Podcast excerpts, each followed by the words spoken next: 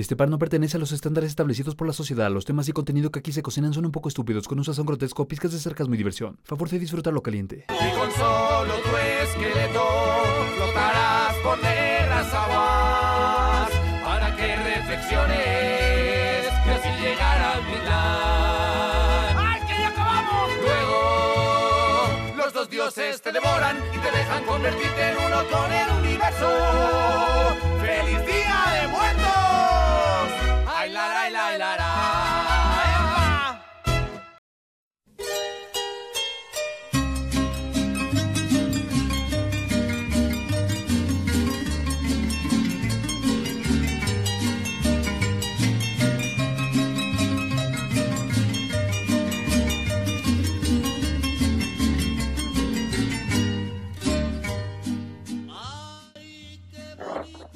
Hola, ¿qué tal? Jóvenes espectadores del Mortero Mitotero. Una vez más, estamos de vuelta. ¿Cómo estás, Gio? Hola Lalo, con mucho frío. ¿Qué dice la nieve en Colorado? Ya hubieron días en donde ya pude volver a sentir la nieve y obviamente me puse bien feliz, así, ¡uh! Porque el frío es muy diferente aquí que en México. Aquí el frío es como humedito y en México es como bien seco, así se te calan los huesos, como dicen los viejitos. Entonces ya pudiste hacer angelitos en la nieve. Fíjate que no me faltaron ganas de hacerlo, pero este, pues no me traje o no estaba tan lista para que eh, comenzara a nevar tan pronto, entonces como que no estoy preparada en cuanto a ropa, entonces este, por eso ya me tuve que contener. Sí, sin duda, eh, aquí en México incluso el frío no ha llegado como tal. Ya empieza a hacer un poco de aire, pero no, no se termina de soltar, ¿sabes? Entonces, la, la temperatura todavía se mantiene eh, templadita, templadita Sí. calurosa. Ya Pues con el paso de los días, seguramente va a bajar un poquito más. Pues fíjate Pero que aquí la, no. la temperatura ha llegado hasta los menos nueve, es lo mínimo que hemos estado y pues ya esperamos que, que baje más la temperatura y que ya caiga más nieve.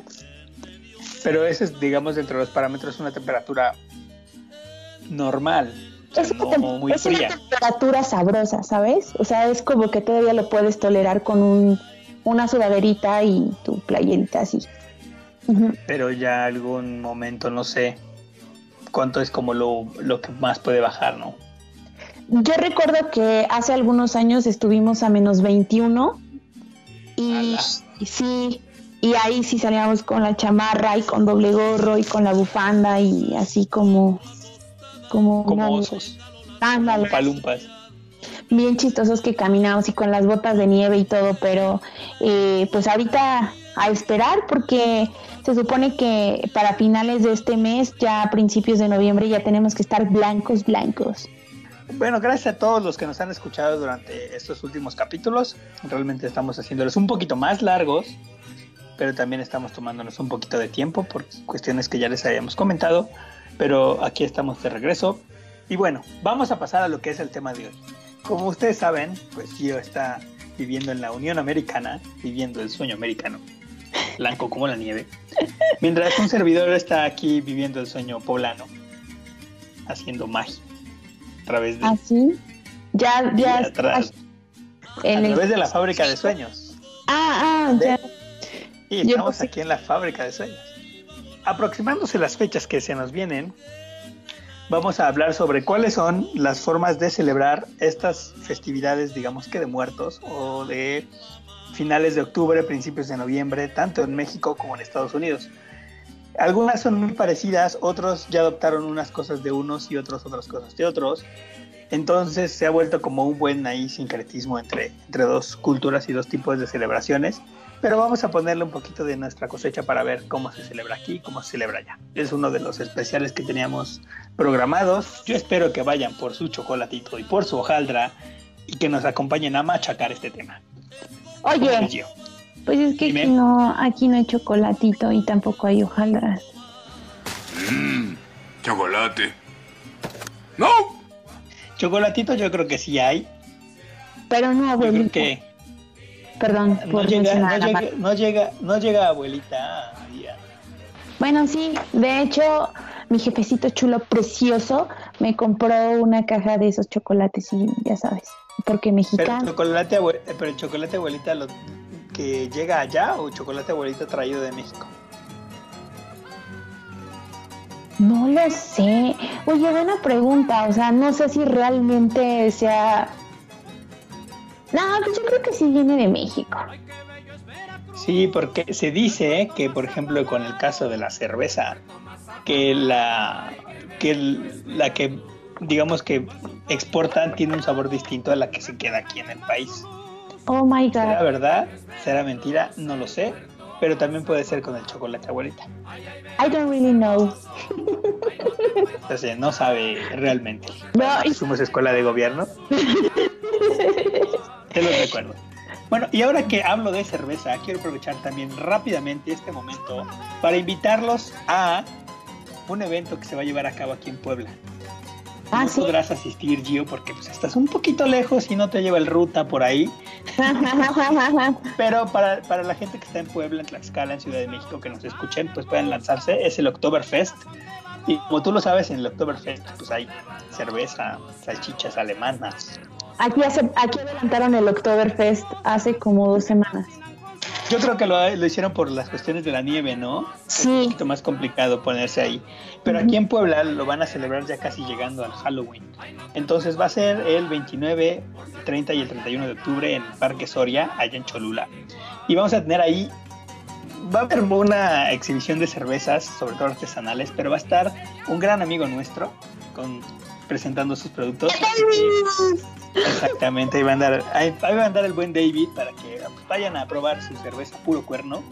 La verdad es- una chulada de cerveza. No, no es porque sea sí, no es porque sea mi amigo, pero la neta sí está muy rica su cerveza. Sí, sí, sí se rifa.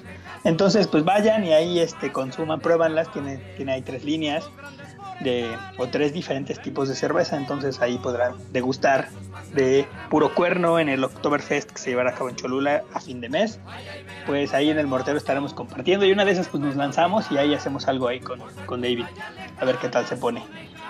Y ya si quieren, dime.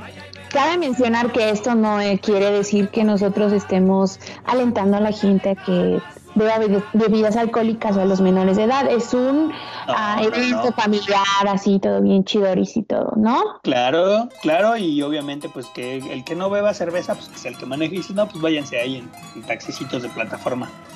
Siempre vienen bien. O en el transporte público, pues ¿por qué no? Pero así que láncense y también si gustan seguir a, a Puro Cuerno Brewing, ahí en Instagram o en Facebook, búsquenlos. La verdad está muy bueno su producto y pónganse en contacto y, y compren cerveza. La verdad es, siempre hay que apoyar a los, a los pequeños negocios y pues, uno de ellos es ese, ¿no? Entonces, pues ahí está la invitación para que vayan por, por una chelita a fin de mes para, para el calorcito, ¿no? Que todavía ya lo último del calor. Pero sabes que también da mucho, sabes también que da mucho calor. ¡Ah! Pedrito Pascal. No sé, no lo he tenido tan de cerca, fíjate. Pero fíjate que en la tele, pues yo creo que genera calorcito. Y pues yo creo que ese, no sé si sea el mismo que él le emana, ¿no? Pero pues, Ah, nos da. Oh, sí. No, ¿sabes qué? ¿Qué? ¿Sabes qué da mucho calor? Queda mucho Las celebraciones en familia. Mira, no quiero ponerme sentimental porque pues aquí estoy solita. Va a sonar el violín más pequeño del mundo. Oh, pobrecito. Déjame tocar una canción triste para ti en el violín más pequeño del mundo. En este momento, por favor. Señor Calamar, digo, señor, este... ¿Cómo se llama? Don Cangrejo. Ay, don Cangrejo, se me fue aquí el pedo. bueno, entonces, el calor de las celebraciones. Y una de las más bonitas, yo creo. Yo creo que, si no es que la más, la más colorida, la que tiene más significado, la que tiene más trascendencia, incluso la que une, ¿no? Porque pues la Navidad suele ser como muy bonita, los regalos, la paz, pero obviamente pues no todos creen en, el cristianismo, ¿no? Pero en lo del Día de Muertos, yo creo que no importa si crees o no crees en el, en el cristianismo, pues tiene un trasfondo muy padre, ¿no? Yo creo que es una, un- creo que la celebración más colorida y la más conocida de México por encima del grito, por encima del 5 de mayo, yo creo que es como la, la- la- la más bonita de todas. pues es la mezcla de dos, de, pues, de entrada de- del México prehispánico, ¿no? De- ya sabíamos que el culto a la muerte pues ha existido pues, Desde- la, sec- Uh. desde la, pues sí, de- desde la época este, prehispánica, ¿no? Que es antes de la llegada de los españoles. Ya después, con la llegada de los mismos y pues, la, la conquista y la colonia, pues se dio a, a conocer pues algunas situaciones, ¿no? Como, como ya el sincretismo entre una cultura y otra para adaptarlo también al catolicismo, pero sin perder esta parte pues que nos han traído como a través de desde los años, ¿no? De los siglos anteriores a la llegada de los españoles. Yo creo que es una celebración muy colorida, muy bonita. Predominan mucho los colores cálidos, los naranjas, los rosas. Es muy bonito ir por las calles, es muy bonito poner una ofrenda, es muy bonito ir al panteón y adornar una tumba. Y es una forma de recordar al que se va, ¿no? Siempre cuando perdemos a alguien muy querido es, es complicado, ¿no? Y a veces solo lo recordamos en su cumpleaños o en alguna situación. Pero gracias a esta celebración podemos tener un día donde, donde recibimos una visita, ¿no? Del, del más allá, ¿no? Y podemos estar con, con esas personas o pueden lleg- llegar a visitarnos y, comer un poquito en, en nuestras casas. Para mí es una de las celebraciones más importantes y yo creo que a medida de que vamos creciendo, obviamente pues al crecer vamos perdiendo pues parte importante de nuestras, de nuestras familias, ¿no? Y va tomando una relevancia mayor que cuando era uno niño, ¿no? Ah, sí, así como lo dices. O sea, yo recuerdo que, bueno, sí, es una de las tradiciones como más fuertes para nosotros como mexicanos. Claro. Y sí, reúne mucha, mucha familia. Yo recuerdo la, por parte de la familia de mi papá son 10 hermanos. Y recuerdo que mi abuelita cuando tenía fuerzas, o sea, después de ir al panteón y hacer el ritual de ir a... O sea, creo que es un ritual más que nada, ¿no? No sé cómo sea en tu familia, pero yo recuerdo que mi abuelita y ya mi papá después como que no lo heredó, es de poner una mesa enorme con mucha fruta, pues la comida, el incienso, pero pues empiezan como desde unos días eh, antes de, bueno, a finales de octubre, como por el 27, 28, que inicia eh, lo de los accidentados, los niños de limbo, y ahí sí va creciendo la ofrenda, ¿no? En casa eh, lo que hacíamos era pues iniciar con lo de los accidentados, ¿no? Y empezabas a poner un vaso de agua y un pan, una veladora, y así iba creciendo la, la ofrenda hasta que se, se hacía un mesón enorme. Eh, después, eh, obviamente ya para el 2 de, noviembre, yo lo estoy mencionando como eh, lo hacíamos o lo hacemos en mi familia, eh, obviamente va- va a modificarse en muchas familias. Eh, yo recuerdo que íbamos a Grajales, Puebla, porque de ahí es mi papá, y mi abuelita nos llevaba al panteón después de las 12 podíamos tomar cosas de la mesa, pero juntábamos todas las flores que estaban alrededor de, la mesa y las llevábamos al panteón, limpiábamos, implorábamos. Mi abuelita, pues, de religión católica, católica, perdón, súper arraigada, eh, pues ya nos poníamos a rezar y después regresábamos a casa de abuelita porque ella preparaba este un mole poblano, pero chavo cholalo, chavo chichimo, o sea, súper rico. A mí porque Ahí viene el talento. ¿no? Ay, sí, fíjate que, que decidí estudiar la carrera por parte de mi abuelita, ¿eh? O sea, ya saliéndome de contexto, pero sí. Y el mole de allá me gustaba mucho porque le hacía dulce y le quedaba bien negrito, negrito mi abuelita. Entonces, sí es una tradición que a mí me encanta, es de mis favoritas en todo el año, si no es que la más favorita que es la, la favorita de, de todas, de entre todas. Y aparte, sabes que me encantan los olores, eh, y lo comentaba hace algunos días, te lo decía. Ya, o sea, si tú ya entras empiezas a, ir a los mercados por estas fechas, ya como que huele a cítricos, empiezan a vender los inciensos, en el mercadito ya ves el papel picado colgado por todos lados, eh, este, ya hablando gastronómicamente, pues es temporada, como lo mencionaba, de cítricos, este, ¿qué otra cosa puedes encontrar? Pues el pan, las guayabas, naranjas, eh, Cañas. cañas, mandarinas, el camote, ¿qué más? ¿Qué más puedes ver Las, ahí? las calaveritas de dulce, Ay, sí. de chocolate. Y los dulcecitos estos que no sé de qué sean, yo creo que son de azúcar. Son como Los dulces Por- cristal. Los dulces, ah, sí, es- esos dulces que tienen formitas como de gallitos y de... Exacto. Ajá, son dulces que están elaborados de pepita. Se, elabora una pasta con azúcar y con pepita y se empiezan a hacer, por ejemplo, estos gallitos de, de dulce que les ponen papel china en sus colitas para que sean bien coloridos así. Y también pues eh, están las figuras que se hacen con, eh, con azúcar glass, que son como ya de los muertitos, las tumbitas. Y pues también, eh, ay, perdón, predomina mucho eh, los sabores de la naranja, por ejemplo, los panes de muerto que ya llevan su agüita de azar, las naranjas. Y ya empiezan, no sé si en tu familia hacen el pan. Sí, Sí, ahí sí. sí, sí, sí, sí hacemos pan. Mm, También en mi familia, de parte de mi mamá, hacíamos pan. Obviamente no éramos como, teníamos eso de oficio como en tu familia, pero siempre era así como de, pues vamos a ver qué receta queda más sabrosa.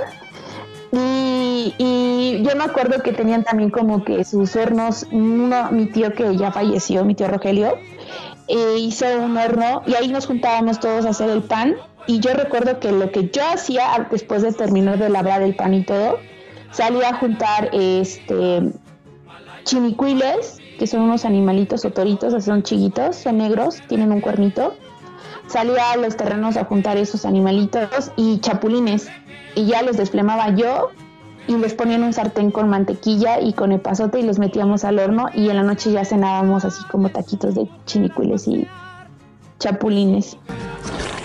Viscosos pero sabrosos. Son manjares poco comunes, mm, como maní, con un jugo especial. Como que la tradición de hacer el pan, a pesar de que luego nos quedaba todo bien duro, porque no teníamos como que una buena receta o no sabía yo, por ejemplo, en esos momentos sobre cómo funcionaba la, la, la fermentación del pan, pero era muy padre eso, entonces sí, siempre va a ser una de mis épocas favoritas de todo el año. De primera pregunta, ¿cómo se desflema un chapulín? Los pones en ¿Le agua, das histiacil o le das Big Vaporub, le pones en el pechito? no, Le este... das, le, le das un mejoralito. un desenfriolito. Lo, lo enredas en una mantita y le pegas así en su, en su espaldita. Ah, sí, sí, te digo, le das al menos una hoz de menta, ¿no? Para que le abra la garganta al pobrecito animal. Mi queridísimo. No, ya, ya, ya, en serio. y ya. ¿Cómo, ¿Cómo es eso? ¿Cómo es ese proceso de desflemar? O de limpiar. Ok, existen dos métodos. Uno es que tú, igual que pasa con los caracoles, los puedes poner en una cubetita o en un recipiente con alfalfa o con pasto así súper limpio, porque eso los va a ayudar a que saquen todo lo que han comido antes. Y o lo que pueden hacer también es como que lo más normal, este, ponerlos en cubetas con agua y ahí van a sacar toda su cosita, su cosita dentro tienen adentro. Entonces así el chapulín ya no va a saber tan amargo o con ese sabor característico poderoso que tiene. Sí, es más bien una forma como de purgarlos, pues. Exacto. Ah. Bueno, de mi lado, fíjate que pues, la tradición era el pan. Mm, Nosotros venimos de una familia de panaderos y mi abuelo fue panadero toda su vida prácticamente y en sus últimos años eh, tu- tenía su propia panadería en casa, tenía su hornito de piedra, él lo trabajaba y obviamente pues en temporadas como estas o en principio de año con las roscas de reyes pues elaboraba ese tipo de pan digamos de temporada, ¿no? Y pues en estos en estas épocas, sobre todo en, días de muertos o en, fechas de octubre, pues había, pues iban algunos de mis tíos, mi papá, a, pues, a su casa o a donde él trabajaba en alguna panadería para hacer el pan. Entonces yo recuerdo mi, mi infancia con mucho, con muchas hojaldras. Teníamos cajas, una caja de huevo llena de hojaldras. Teníamos hojaldritas chiquitas para, como para niños. Entonces todo el tiempo era desayunar hojaldra, ¿no? y es algo que se, que se conservó pues, hasta el- en cuanto, o digamos, el tiempo que él pudo seguir con trabajando esto, ¿no? Ya conforme, con- conforme va avanzando el tiempo, como, como lo mencionaba yo hace ratito, pues va tomando un significado mayor porque ahora sí tenemos pues en la familia gente que, que ya partió, ¿no? Entonces va ten- teniendo un significado colocar una ofrenda, porque de niño realmente pues no teníamos una ofrenda porque mis, mis papás no se las solían colocar como por ejemplo a sus abuelos o algo así. Ujú. Pero conforme va pasando el tiempo, va, tomando un significado, que ahorita vamos a hablar, por cierto, de qué debe llevar una ofrenda. Pero sí va, va pasando el tiempo y va tomando un valor mayor, ¿no? Porque ya empiezan a, a ausentarse familiares por cuestiones de la vida, por cuestiones naturales, ¿no? Son, son propias, que es a lo que venimos, ¿no? Nacimos para morir. Y va a tener un significado, ya ir al panteón, ya poner una ofrenda en casa, ya este reunirse en la familia para para visitar a los abuelos que están en, pues, en el cementerio y adornar la tumba y todo eso, ¿no? Entonces, son dos cosas que han ido creciendo. Hasta la fecha uno de mis tíos todavía conserva la tradición de las hojaldras, todavía las elabora y le quedan muy buenas, la verdad. No es porque sea mi tío, pero son muy buenas. Y realmente es una es mi pan de temporada, yo creo que mi pan favorito en general, porque es deliciosa la hojaldra, sin invenciones de ponerles alguna cosa extraña o algún otro ingrediente. Ay, sí. Sí, obviamente rellenas de algo, de- tiene un sabor distinto y no es malo, pero yo prefiero la tradicional y la que es como, digamos, normal, no sé cómo la llamen en la industria, pero la que es de azúcar a mí no me gusta por el exceso de azúcar. Ay, que solo esa es tiene la favorita. No, y la mía no, porque tiene demasiado azúcar. Entonces ya después de un par de mordidas, ya no me gusta tanto. Y este, pero sí la, la que tiene la jonjolí, la tradicional, es una delicia y es una de las cosas que más disfruto en la vida. Yo la Muy única, bien, Jim. ajá, de lo único que la rellenaría, no sé si alguna vez llegaste a probar el dulce de camote, Mm, No, que le ponen cala... Mm, no me gusta el camote. Ay, qué chafa, nada te gusta. No, no, no del todo. Ya es cierto. Ya algún día tendremos la oportunidad de que te convide de mi hojaldra rellena de camote. Sí, hay que, siempre hay que estar abierto a probar, ¿no? Pero Exacto. sin dejar de lado, sin dejar de lado pues la tradición. Ahora ya vemos rellenas de mole, rellenas de, eh, de hamburguesa, o noches como hamburguesa. Entonces, pues cada quien, ¿no? Es respetable a quien le guste, pero yo prefiero quedarme con lo tradicional, que es como el, el legado que se viene manejando de tiempo atrás. Pero bueno, Gio, cuéntame, ¿qué debe llevar una ofrenda? Desde tu perspectiva y desde tu experiencia, ¿qué debe llevar una ofrenda? Perspectiva perspectivosa. Es correcto. Bueno, yo no sé si existe alguna regla para poder colocar el altar, pero te digo, yo, para mí, mm, flores. El camino de Yo creo flores que- siento que es como básico en cualquiera, en cualquiera de las ofrendas. Es básico que sea el caminito. Siempre va a variar el tamaño del, del lugar, ¿no? Porque si tienes una casa pequeña, pues a lo mejor no te alcanza tanto el espacio para poner un camino de flores.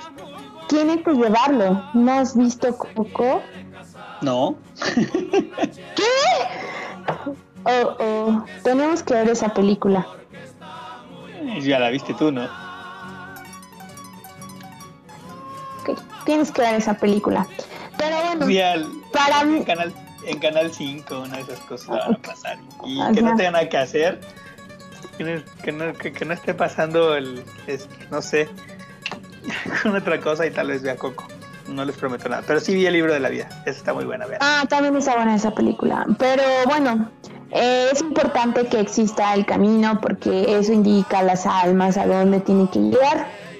Eh, también creo que es muy importante el incienso para purificar a las almas cuando van llegando hacia el altar. Eh, el agua, porque se supone que cuando llegan al altar, ellos ya llegan cansados y beben agua. Yo alguna ocasión le preguntaba a mi abuela, ¿por qué solamente se pone un vaso de agua y por qué obviamente cuando yo era niña, pues sí me lo creían, ¿no? Porque bajaba como que el nivel del agua y ella siempre me decía que las almas eran como maripositas que bebían agua y que por eso bajaba muy poquito el agua. Bueno, independientemente de eso, eh, hay como que otra versión en que debe de haber una cruz de sal y una cruz de tierra. Correcto.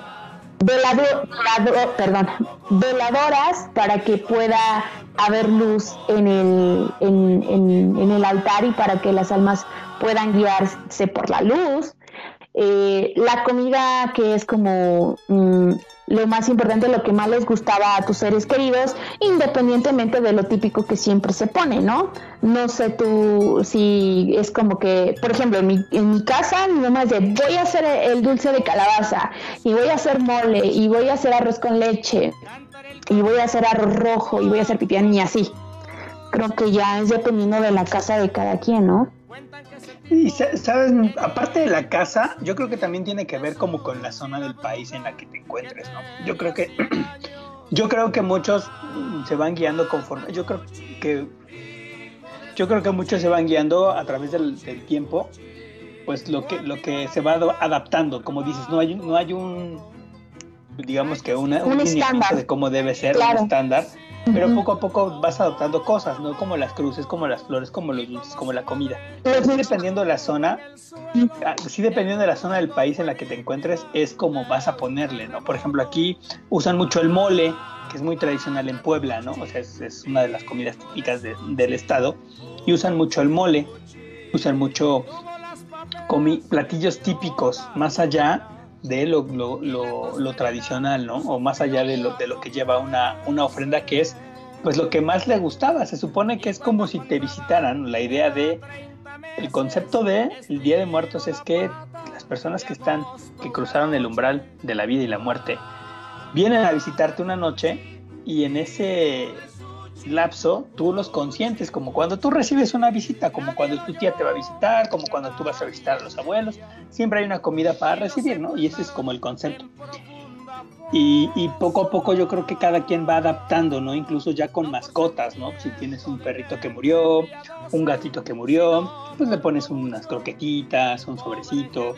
O si a tu difunto le gustaba el cigarro, pues le pones ahí un cigarrito, Los una pomos. cervecita un quiebrecito, exactamente. Entonces yo creo que también lo bonito de la tradición es, es eso, ¿no? Que, que tú la puedes ir adaptando a tus condiciones, a tus necesidades y sobre todo a la persona o a las personas a las que se- le estás dedicando pues el altar, ¿no? Que a final de cuentas es eso. Obviamente no puede faltar la fruta como las mandarinas, las cañas, las guayabas, no puede faltar los dulcecitos, no puede faltar, como decías, la sal, el agua, que son elementos básicos y que la mayoría están. Pero sin, sin duda definitivamente pues lo que le da ese plus es lo que tú le pones, ¿no? Dependiendo de, de, de quién te visite, ¿no? Mi altar va a estar lleno de tacos de canasta y de dulces. Mm, Esa es una buena pregunta para toda la comunidad morterita y se los vamos a dejar ahí en el Facebook. ¿Qué no debe faltar en su ofrenda? En la ¿Cómo? pita. Ah, bueno, en, si, en tu altar, cuando ya... Sí, sí, sí, sí. arte, Exacto, Sí, sí. porque... Ya, cuando- o sea, cuando te yo llegue- como- Ajá, sí, ya, ya. Y cuando yo le llegue es que a ver, ¿qué le van a poner a Lalito? Yo creo que a Lalito le van a poner un vaso de leche chocolatada. Frío, frío, frío, como las nalgas del muerto, diría mi abuela.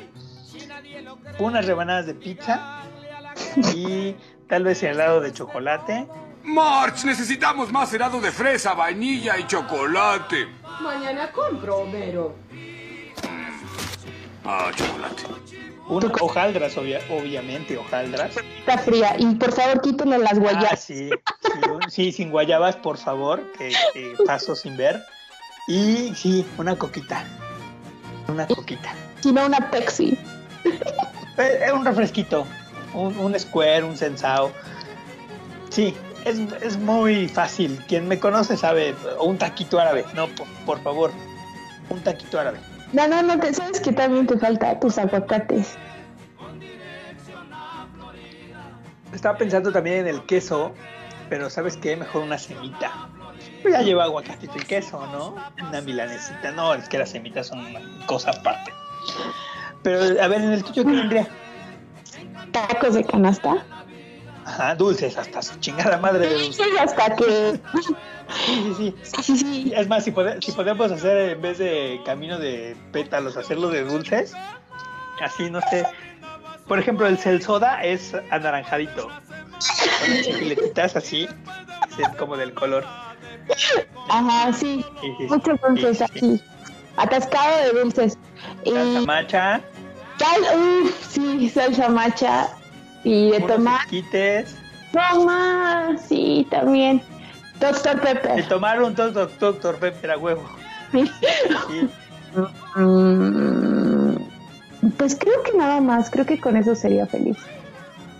Y frutas sí, me gustan las naranjas, pero las naranjas que no son, ¿ves que hay dos tipos ahorita en México de naranja, que es la naranja de azúcar y la naranja agria? La de azúcar no me gusta, me gusta la agria. Bueno, yo no sé identificar cuál es cuál, pero prometo aprender.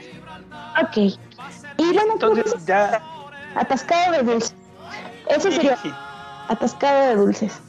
sí, y ya este, ustedes nos dirán qué no puede faltar en su ofrenda para tomarlo en cuenta y para que sus familiares también lo puedan. Ya, ya nos contarán en, en- en- en redes sociales qué, qué no puede faltar en su ofrenda. Pero definitivamente te digo, es una tradición muy bonita y también ahora, aparte de poner tu ofrenda en casa, pues ir al panteón, ¿no? Es Sí. muy bonito, hay muchos lugares en, en- en México donde hay celebraciones de noche. Por ejemplo, aquí en Puebla, pues, en el Panteón de, de San Baltasar, en el centro hay, este, bueno, en, en la capital poblana hay velada, hay música, adornan bonito las tumbas, todo iluminado y con, con esta luz que te dan las velas, que tampoco puede faltar en tu ofrenda, Claro. ilumi- y, y con esas tonalidades de- del naranja propio del- del- de la flor de cempasúchil, que es la, la flor de temporada, iluminan muy bonito, ¿no? También en el panteón municipal hay recorridos nocturnos para que conozcas el panteón de noche. Sí, sí, sí. Bueno, lo sabía. No sé ahora, ya en cuestiones de, de- de la pandemia, pues, pues han cambiado muchas cosas, pero ya veremos, ya veremos qué, qué se arma este año, porque pues aquí en Puebla pues, ya estamos prácticamente Semáforo sí. verde. no solo el semáforo verde, sino como perro sin correa, ya está abierto todo al 100%, solo medidas sanitarias, pero ya puedes comer en el restaurante que está atascado y tú ahí sentado. Ya vale. Entonces ya veremos. Señor Panza. Sí, pues sí, sí, sí, ya, ya, ya, ya. Así que veremos qué, qué nos separan estas festividades. Pero también en, en los panteones que tú llegues con, con flores, ¿no? Con los diferentes tipos de flores de temporada. Hay unas moraditas que también parecen como de terciopelo, que también son muy bonitas, y ponerle un inciencito, y limpiar la tumba, y barrer, y adecuarla, y dejarla bonita para, para la festividad, ¿no? Realmente también es otra, otra parte muy linda el, ir al panteón y visitar a, la persona que se fue o a las personas que se fueron y dejarles un pues un pequeño detalle, ¿no? Un- Una, un- una forma de arreglar sus tumbas. Pero también, amigos, si ustedes tienen gente pues que está en un cementerio, vayan, traten de ir seguido, traten de visitarlos, traten de hacerlo y de llevar y de limpiar, de cambiar el agua las flores que saben que se apesta o se generan este, moscas o, o animalitos. Traten de mantener limpias las tumbas de sus familiares y, y no los olviden, ¿no? Entonces, amigos, no olviden siempre mantener el recuerdo vivo de, de sus familiares que han partido del plano terrenal, porque recuerden que, que alguien muere el día en que lo olvida, no el día que, que, que su cuerpo deja de estar entre nosotros, sino cuando uno lo olvida. Y entonces depende de nosotros el, el que tanto tenemos presente a alguien que ya no está compartiendo el día a día, ¿no? Entonces, valoren también a sus muertos, no solo en esta época, sino que todo el año, como los valoraron en vida, ¿no? Y o, o si no lo hicieron, pues siempre hay una segunda oportunidad, aunque sea de esta forma. Pero bueno, Sí. Y también sabes que ahora que lo mencionas, eh, mm, si ven una tumbita solita y así, pónganle por lo menos una Claro. florita. Y, claro, y ya dentro de las oraciones, los que son católicos o lo que sean, lo que profesen o a quien le pidan, o sea, pidan por las almitas también que andan ahí rondando y asustándonos en la noche. Y aquí en México al menos la, la flor de temporada es muy económica. Sí, Muy económica. Entonces, pues, si pueden, 30 como dice Gio, como, como dice Gio, si pueden dejarle algo, o sea, un- una florecita, un, a una, o de estas que hay en cruceritos, ¿no? Que es que hay muchas personas que fallecieron en la calle y ahí tienen una como, como altarcito, pues también traten de, de, de hacerlo si pueden, ¿no? No es obligatorio, pero también es un bonito detalle. sí. Pero cuéntame, en Tlaxcala, ¿hay Sí. algún tipo de, de actividades en esas fechas? Sí, lo, igual lo mismo lo que estabas hablando de las veladas, que pues la gente se va a reunir este a, a los panteones. Allá son como pueblos, o sea, son pueblitos, ¿no? O sea, ya ves en la noche la gente con sus velitas, que la música. Obviamente ya algunos la agarran como para guarapeta en la noche y, fiestecita y ahí ya se la amanecen. Pero Sí, es lo mismo, tradicional, o sea, ir a velar y llevar a tus muertitos a el 2, a las 12 ir a acompañarlos al panteón. Por ejemplo, aquí en Puebla, en Casa de Cultura hacen las, las tradicionales ofrendas. Entonces hay un grupo, grupos de personas pues ponen su ofrendita, pues, se la dedican regularmente a algún personaje histórico o alguna algún este, luchador social o algún personaje ficticio incluso, ¿no? Yo llegué a ver ahí alguna vez, creo que hace un par de años, a la ofrenda a Tony Stark. ¿Qué? Sí, así Ha de haber sido, hace- ha de haber sido hace dos años que salió esa película y... Sí, seguramente cuando fue lo de Endgame, entonces sí hubo. The Y- sí. Perdón. Vamos a hacerle una, vamos a hacerle una Darth Vader que se sacrificó para salvar a su chavo. Este y también hay como en- en- se hizo como un como un, un corredor de ofrendas. Yo creo que tendrá como unos 5 o 6 años para acá, donde en ciertos edificios históricos ponen una ofrenda monumental. Ya se ha dedicado, por ejemplo, aquí en Puebla hace, hace un par de años hubo para las mujeres que han fallecido víctimas de feminicidio o en algún otro punto en el Congreso pues de algún personaje histórico de, nuestra historia, tanto de Puebla como del país. Entonces en ciertos puntos, en el barrio del artista, también así como a personajes de la vida pues del, del arte, ¿no? De la música, del cine, entonces está padre porque vas recorriendo pues, el centro de Puebla y vas llegando a un punto, vas viendo las ofrendas, vas a otro punto, entonces ya haces una caminata, haces, haces el corredor y, y- y disfrutas ¿no? de esas festividades. También hay un hay un este desfile de Catrinas, donde la gente pues va y se disfraza de Catrina y marcha por, las calles de Puebla disfrazados. Obviamente ahí, aquí ya vamos a entrar, que vamos a tocarlo más adelante, este sincretismo con, con, con las, con las tradiciones americanas y pues van disfrazados de algún personaje de, de algún slasher o de alguna película de terror o de alguna leyenda eh, mexicana, entonces pues le da, le da más luz y en Guaquechula hacen altares monumentales, son muy tradicionales, Guaquechula está pues aproximadamente a unos 40 minutos de Puebla capital. Y ahí ponen, cada familia pone una ofrenda monumental en su casa, pero son ofrendas de 2, 3, 4, 5 pisos, son enormes, del tamaño de un cuarto. Niveles. ya entras a sí exacto eh, como pastel. Entonces ahí te van dando tu, tu- un- un- o te, te van dando algo para para comer te van te van ofreciendo algo y ya tú vas pasando y las vas viendo también es un recorrido por las casas o sea es como lo, lo, lo que hay en Puebla en cuanto a ese tipo de festividades más Ay, allá qué de lo que bonito. uno hace más sí digo más allá de lo que uno hace como como personalmente de poner la ofrenda en su casa y de ir al panteón ¿Sabes qué? Ahora que lo mencionas, eh, y hablando de, de- las ofrendas que ponen ahí, en Tlaxcala yo recuerdo que hacían como que algo de leyendas nocturnas, ¿sabes? O sea, se te subías ahí al turibús y te llevan como a lugares te llevan como a lugares emblemáticos de Tlaxcala y te cuentan alguna leyenda y ya de repente como que ves ahí al tipo este o a la tipa de la leyenda y está padre. quién ganaba, ¿no?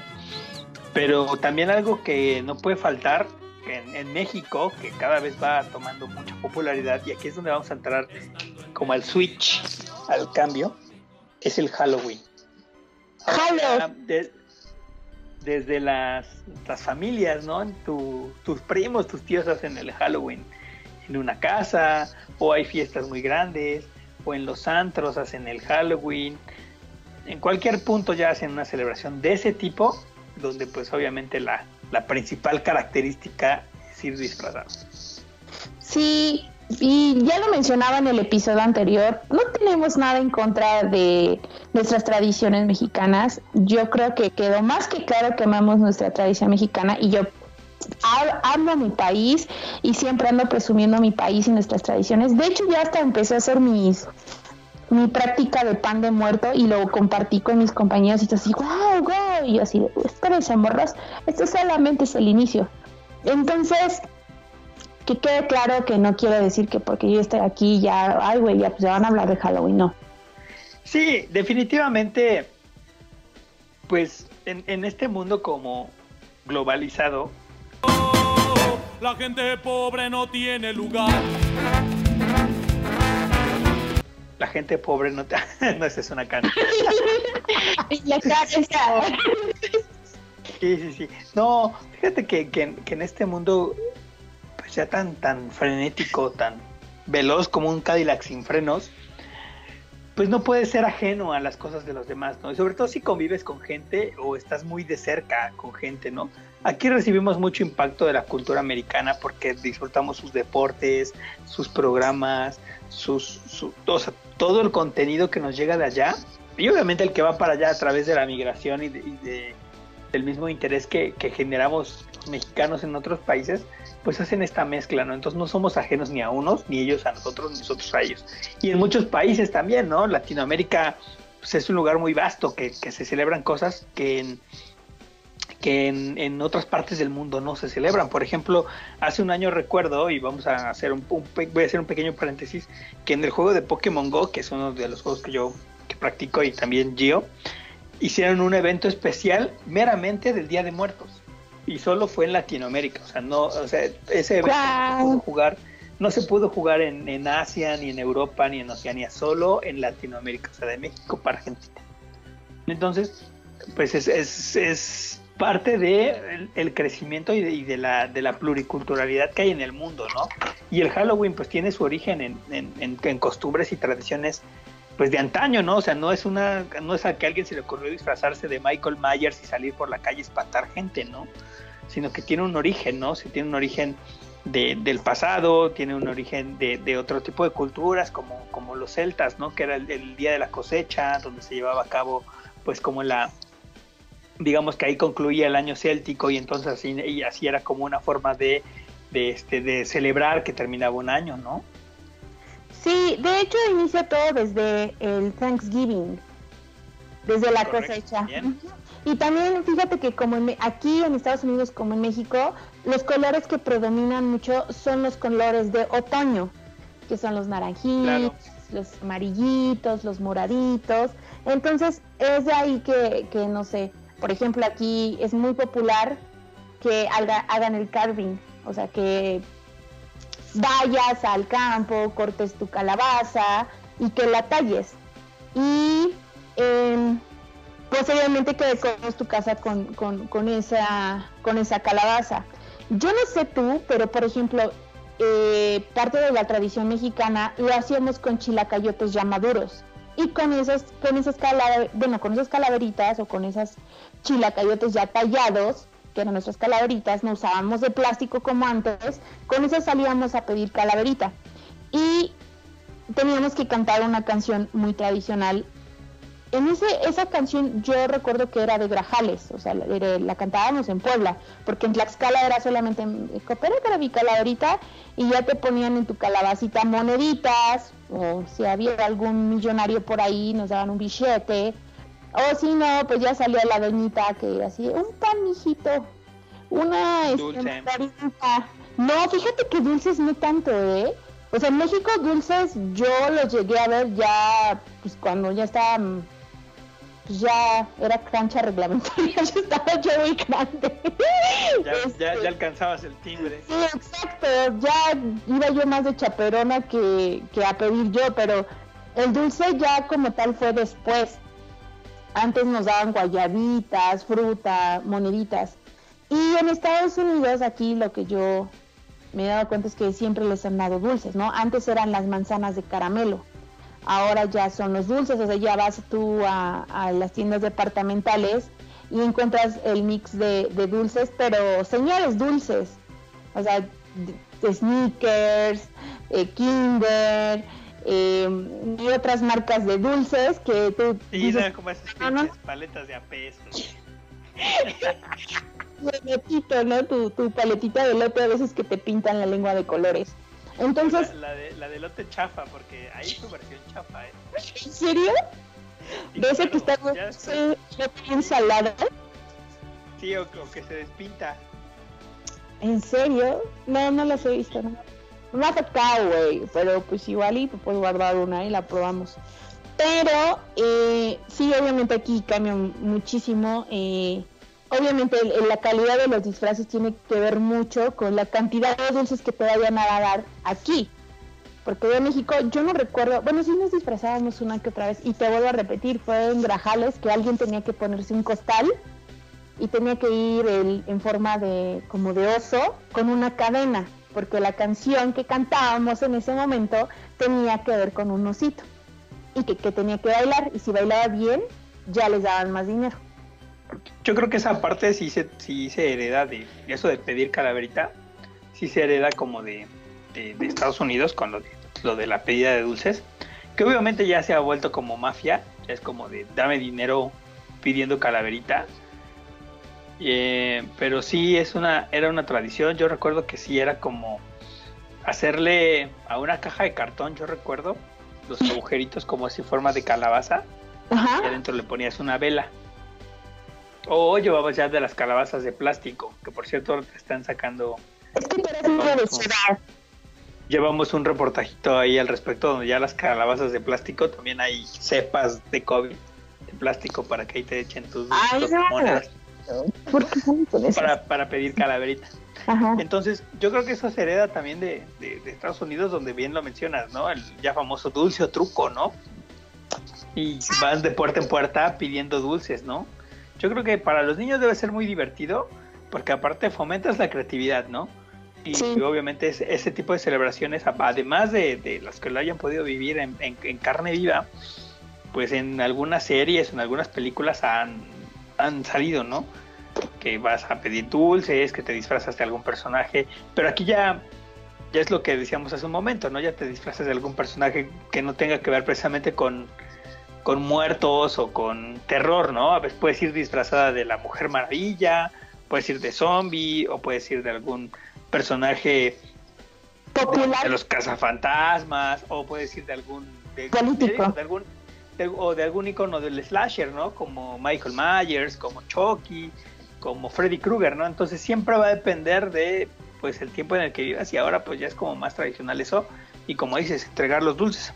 Que al final de cuentas siempre es bonito el, poder eh, también disfrutar, ¿no? De, de otro tipo de, de celebraciones. Obviamente pues pocas celebraciones son, digamos, nativas del país, ¿no? Siempre ya tienen una mezcla con, con otras, ¿no? El mismo Halloween no es una celebración me- netamente americana, ni, la cuest- ni incluso cuestiones religiosas, ¿no? O sea, cuestiones como la Navidad o la Semana Santa vienen de, de España, del catolicismo. Entonces, yo creo que lejos de atacar, yo creo que debemos, hay Sí. que divertirnos, ¿no? Al final de Claro. cuentas, pues a quién no le gusta que le regalen un chocolatito, ¿no?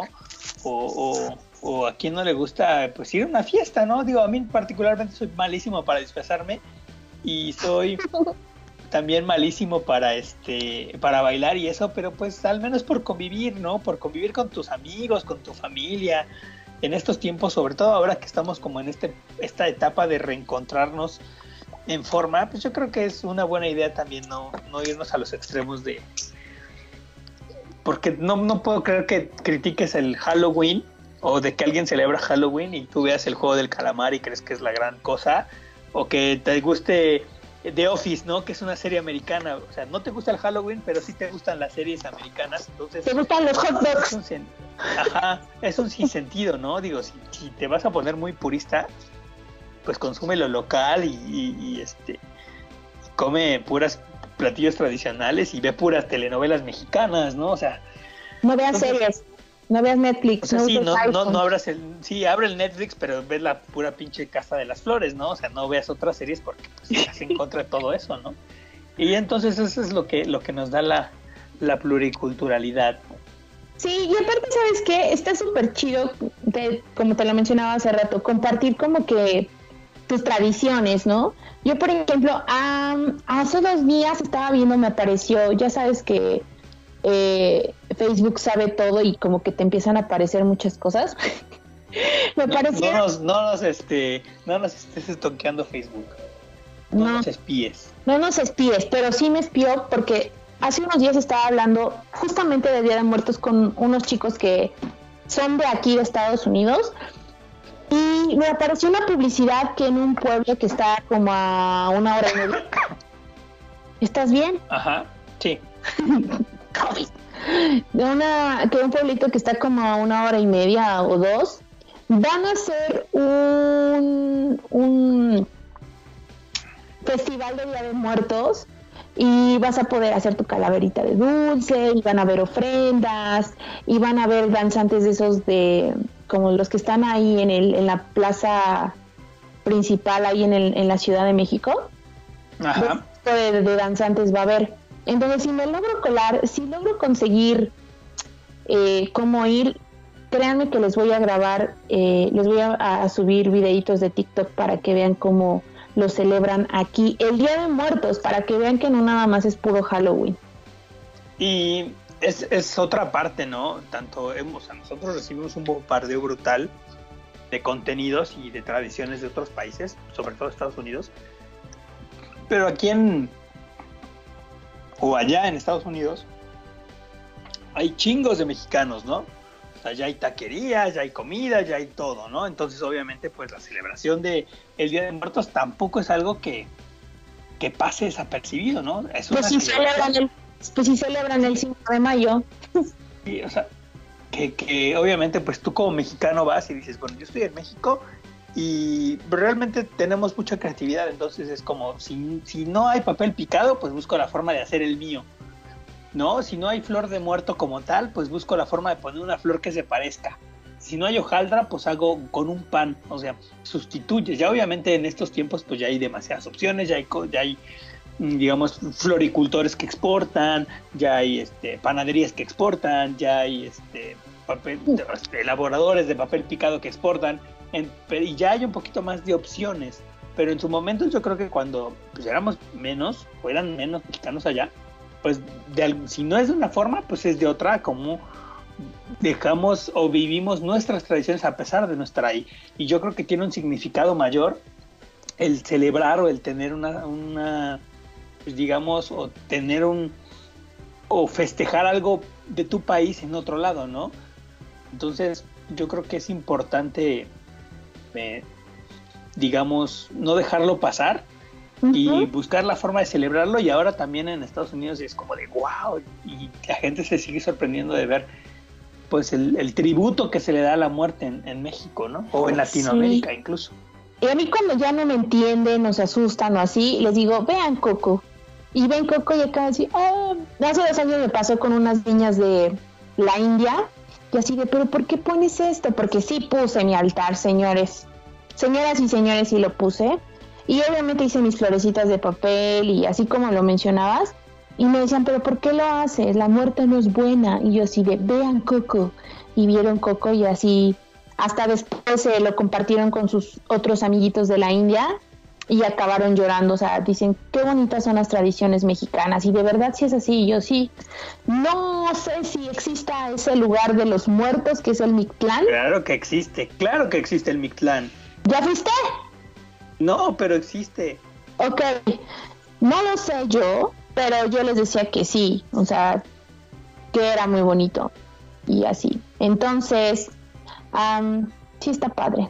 Yo estoy orgullosa. Sí, obvia- estoy orgullosa de Obviamente, pues en, en cuestiones de, pues de, de, de- de Coco es, es una forma, ¿no? De, mostrar una- lo que se hace aquí en México. Obviamente, pues tiene el toque Disney donde todo es, pues, si no color de rosa, sí es blanquito, ¿no? No, no es tan, no es tan lúgubre como puede llegar a ser.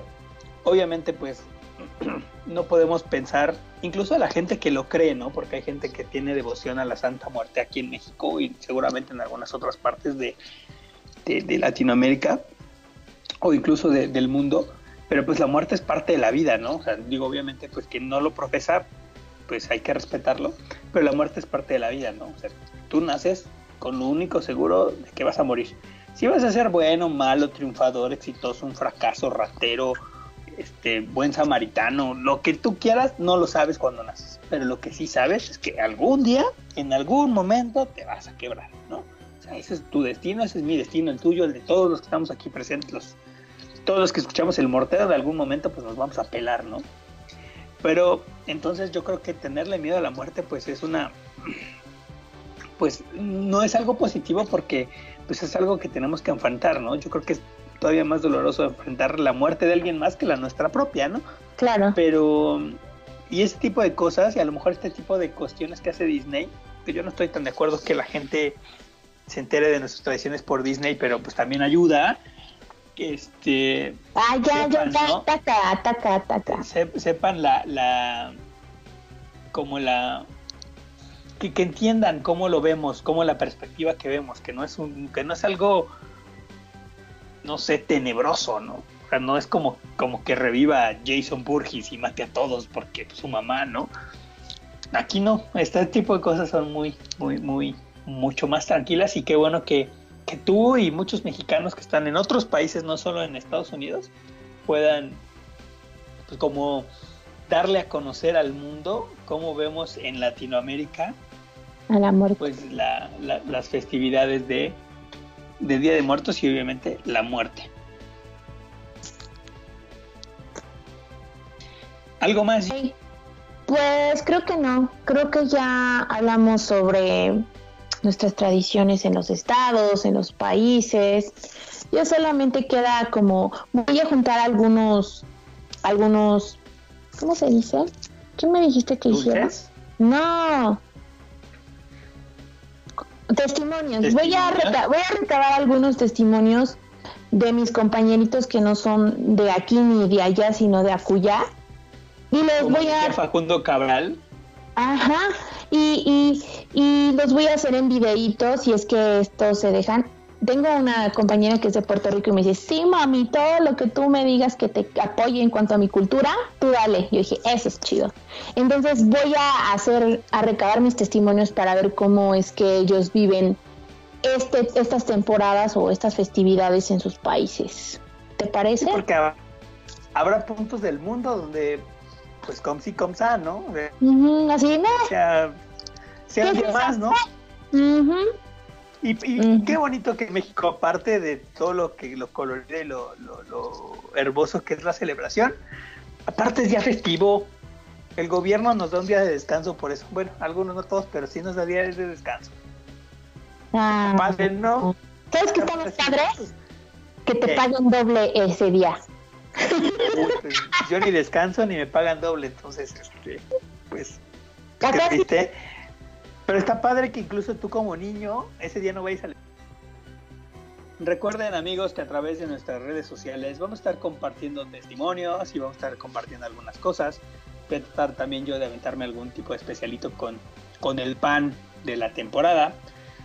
Pero no olviden disfrutar de las tradiciones, no olviden disfrutar de los momentos, no olviden disfrutar de sus familias, no olviden disfrutar de las temporadas, ¿no? Yo creo que es la, la temporada más bonita del año. Aparte, en esta parte del mundo, eh, que haga frío, que esté fresco, este, hay una- suele de azul. Azul. Sí, la tonalidad del- cielo cambia. Entonces, disfruten mucho de sus familias y obviamente disfruten y, y reciban con mucho cariño, con mucho agrado, con mucha emoción, con mucha ilusión a aquellas personas que por cuestiones de la vida han, han partido y han, han dejado este plano para, para trascender, ¿no? Más allá de lo que crean. Y definitivamente disfruten una de las épocas más bonitas de, todo, de todas las que se pueden celebrar, tanto en México, en Estados Unidos, en China, en donde sea. Y siempre tengan presente a sus, a sus muertos. Recuerden siempre que a la muerte no debemos temerle, porque en el Día de Muertos todos nos volveremos a ver. Gio, muchas, muchas, muchas gracias. Muchas gracias, les mando un saludísimo desde Washington. La verdad, voy a también a intentar hacer los videos estos. Les debo el de chocolate todavía, no puede ser. Tengo que salir de mi madriguera para poder hacer ese video. y Está también... nevando, chavos, entonces no es fácil conseguir chocolate con nieve, básicamente, ¿verdad? Sí, es- Congelan los dólares, entonces. Ojalá que se congelaran para que ya no gastaran tantas cosas. Pero bueno, no vamos a hablar de eso ahorita, estábamos hablando de los muertos y les voy a subir también fotitos y experiencias de aquí en cuanto a Día de Muertos. ¿Sabes qué? También eh, voy a ponerles algunos videitos. No sé si les gustó el de otoño. A mí sí me gustó. Pero eh, en estos días que comience a nevar un poquito más fuerte, les voy a subir videitos de la nieve. Y si quieren que escriba su nombre en la nieve, porque fíjate que ya van tres personas que me pidieron su nombre en la nieve, ya lo hice. Y si quieren su nombre en la nieve también, solamente serán 5 dólares y lo pueden depositar a la cuenta del mortero mitotero. Sí, ayuden al Patreon o al. ¿Cómo se llaman otros? Este, al, no sé, al. al aldazo del mortero. Para que subsistiendo. Sí, y pues ya, pues eh, disfruten esta temporada del año. Estos meses se van a ir como agua. Y Ya, abrazo. pinche. Pinche octubre ya nos metió 20 días de un chingadazo. Sí, no inventen. Abracen a sus vivos, respeten a los muertos y también quieranlos, no los olviden. Y pues nos estamos viendo en el siguiente episodio. Nos estamos viendo tú y yo y nos estamos escuchando aquí en el Mortero Mitotero. Ya saben, chavos, usen el poder de su imaginación para que puedan vernos a través de. Eh, gracias, Gio. Gracias a todos los que nos escucharon. Eh, disfruten la temporada. Coman muchas hojaldras, tomen mucho chocolate. Eh, no olviden seguirnos en redes y estén pendientes de todo lo que tenemos preparados para ustedes. Por ahí también tenemos una rifa de dulces, no más que nuestro mensajero, nuestra paloma mensajera, se dirija a la Ciudad de México. Hasta mediados de noviembre. Saludos, saludos si nos está escuchando la paloma mensajera. Tú sabes quién eres. Que, nos haga favor de- de- sí, sí, sí, Sí, gracias. sí, que en la aduana no los vayan a detener ahí el, este los regalos a la paloma mensajera y ya les tendremos la rifa. Vamos a hacer una dinámica así bien chingona. Como de likes. No, de likes no, eso se me hace muy teto. Algo muy creativo. Eh. Ya veremos, ya veremos qué se nos ocurre. Vale. Pero bueno, este fue un nuevo episodio del Mortero Mitotero. No olviden estar pendientes de nuestras próximas publicaciones y de nuestros próximos contenidos. Nos estamos viendo. Hasta la próxima. Adiós, mortalitos mitoteros. Ay, no hay besitos. Oye, jálame bien.